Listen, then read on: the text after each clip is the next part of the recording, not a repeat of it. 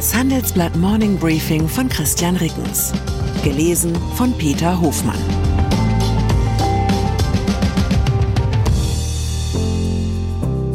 Guten Morgen allerseits. Heute ist Dienstag, der 30. Januar. Und das sind unsere Themen.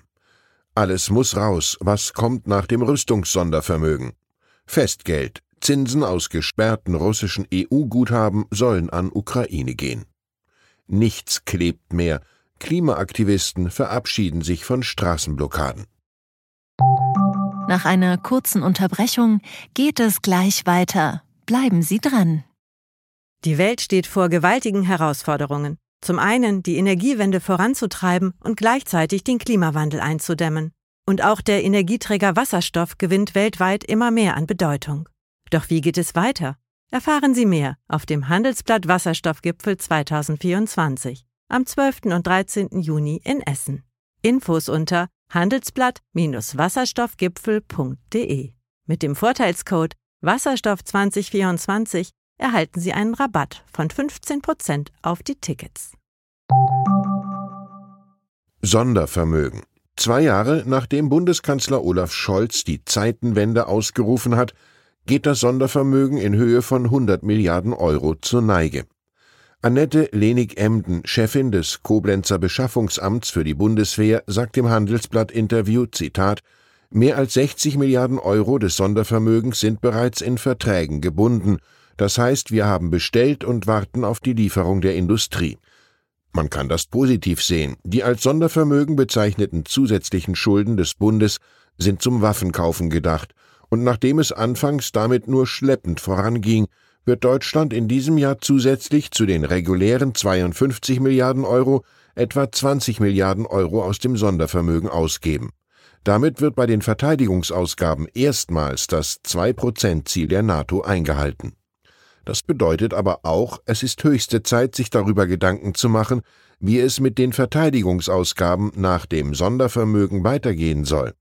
Die 100 Milliarden werden spätestens im Jahr 2028 aufgebraucht sein.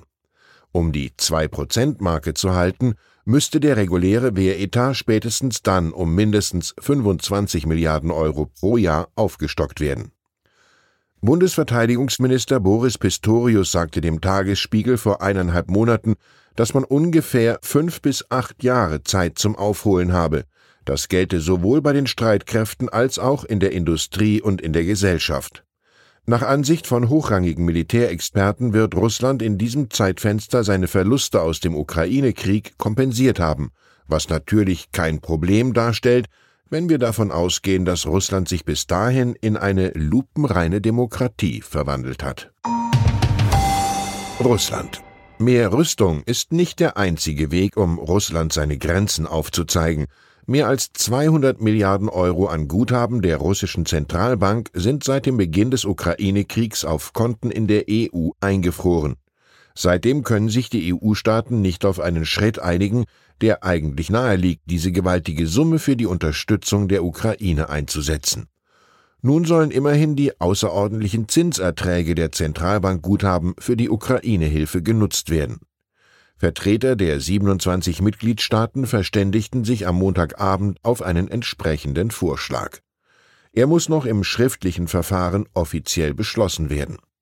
Das Finanzinstitut Euroclear in Brüssel hatte zuletzt mitgeteilt, allein in den ersten neun Monaten des vergangenen Jahres drei Milliarden Euro an Zinseinnahmen gemacht zu haben.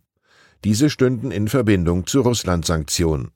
Euroclear ist in der EU das mit Abstand wichtigste Institut, das Kapital der russischen Zentralbank verwahrt. Jordanien. Nach dem tödlichen Angriff pro-iranischer Milizen auf US-Soldaten in Jordanien und einer markigen ersten Reaktion von US-Präsident Joe Biden haben sich die USA gestern sprachlich um Deeskalation bemüht. Der Kommunikationsdirektor des Nationalen Sicherheitsrats John Kirby sagte Zitat wir suchen nicht den Konflikt mit dem Regime auf militärische Weise, aber wir werden das tun, was erforderlich ist, um uns zu schützen. Am Sonntag waren bei einem Drohnenangriff in Jordanien drei US-Soldaten getötet und mehr als 40 verletzt worden. Biden hatte, Zitat, radikale vom Iran unterstützte militante Gruppen für den Angriff verantwortlich gemacht und mit Vergeltung gedroht. Tatsächlich haben sich inzwischen pro-iranische Milizen im Irak zu der Attacke bekannt. Laut US-Medienberichten könnte eine Fehleinschätzung des US-Militärs zu den Todesopfern geführt haben. Die attackierende feindliche Drohne habe sich zeitgleich mit einer US-Überwachungsdrohne dem Stützpunkt genähert, in der Folge sei die Luftabwehr nicht sofort zum Einsatz gekommen. AfD Wann immer ich im Morning Briefing meiner Abneigung gegenüber der AfD Ausdruck verleihe, bekomme ich Lesermails mit dem Tenor, die AfD zu wählen sei ein legitimer Protest gegen die schlechte Politik der etablierten Parteien und der Ampel im Besonderen. Mit Rechtsextremismus habe das alles nichts zu tun. Das sehe ich anders. Aber Journalismus sollte immer auch heißen, die andere Seite zu Wort kommen zu lassen. Die vertritt in diesem Fall Stefan Götz Richter in einem Gastbeitrag für das Handelsblatt. Die vermeintliche Krise der Demokratie geht für den Chefredakteur des Online-Magazins The Globalist auf das Selbstmitleid der grünen und sozialdemokratischen Parteien zurück. Diese seien noch immer nicht bereit, sich den migrationspolitischen Realitäten zu stellen und ihren regulatorischen Übereifer zu korrigieren. Deshalb verlören sie an Rückhalt. Wie soll es der französische Philosoph Voltaire so schön gesagt haben? Mein Herr, ich teile Ihre Meinung nicht, aber ich würde mein Leben dafür einsetzen, dass Sie sie äußern dürfen. Das Leben muss es nicht gleich sein, wir fangen mal mit einem Platz auf unserer Webseite an. Klimakleber. Zum Schluss eine gute Nachricht für alle Autofahrerinnen und Autofahrer. Nach gut zwei Jahren Straßenblockaden durch festgeklebte Aktivisten will die Klimaschützergruppe Letzte Generation laut einer Meldung der deutschen Presseagentur künftig auf diese Protestform verzichten. Demnach teilte die Gruppe am Montag mit, von nun an in anderer Form protestieren zu wollen. Trotzdem sollen die Aktionen aber unignorierbar bleiben. Man werde nun verstärkt Orte der fossilen Zerstörung für den Protest aufsuchen, so wie es in der Vergangenheit schon bei Protesten an Ölpipelines, Flughäfen oder dem Betriebsgelände von RWE der Fall war. Außerdem wolle man die Verantwortlichen für die Klimazerstörung in Zukunft verstärkt direkt konfrontieren und dazu Politiker und andere Entscheider öffentlich und vor laufenden Kameras zur Rede stellen. Womöglich haben die Klimakleber schlicht ihre Meister gefunden. Gegen tausende Bauern, die mit ihren Traktoren ganze Autobahnen blockieren, wirken die festgepappten Ökopaxe plötzlich wie Amateure. Ihre Klebeaktion werden nun vermutlich als Fußnote in die bundesrepublikanische Protestgeschichte eingehen. Und in 15 Jahren fragt womöglich der dann 82-jährige Günter Jauch bei Wer wird Millionär nach dem volkstümlichen Namen einer Umweltprotestbewegung in den frühen 2020er Jahren. Waren es A. die Kohlenstoffkobolde, B. die Warming-Warner, C. die Solarsandinisten oder D. die Klimakleber? Ich wünsche Ihnen, dass Sie es ohne Telefonjoker durch den Tag schaffen. Herzliche Grüße, Ihr Christian Rickens. PS.